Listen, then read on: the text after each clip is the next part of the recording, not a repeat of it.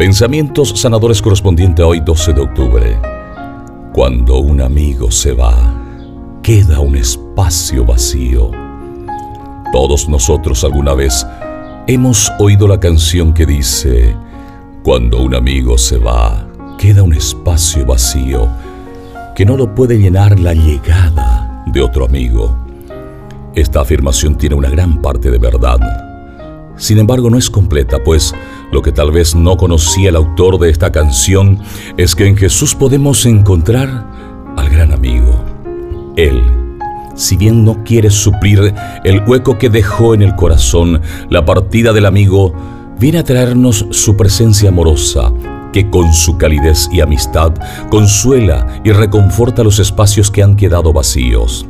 Pidámosle al Espíritu Santo la gracia de vivir todos los días una experiencia cada vez más profunda de la amistad con Jesús, para que Él sane las heridas del corazón y llene el hueco de nuestros brazos con los abrazos que han quedado suspendidos en el aire.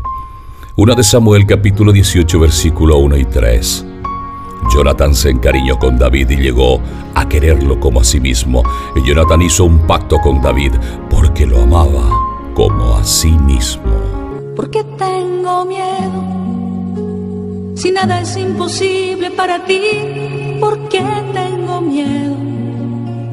Si nada es imposible para ti.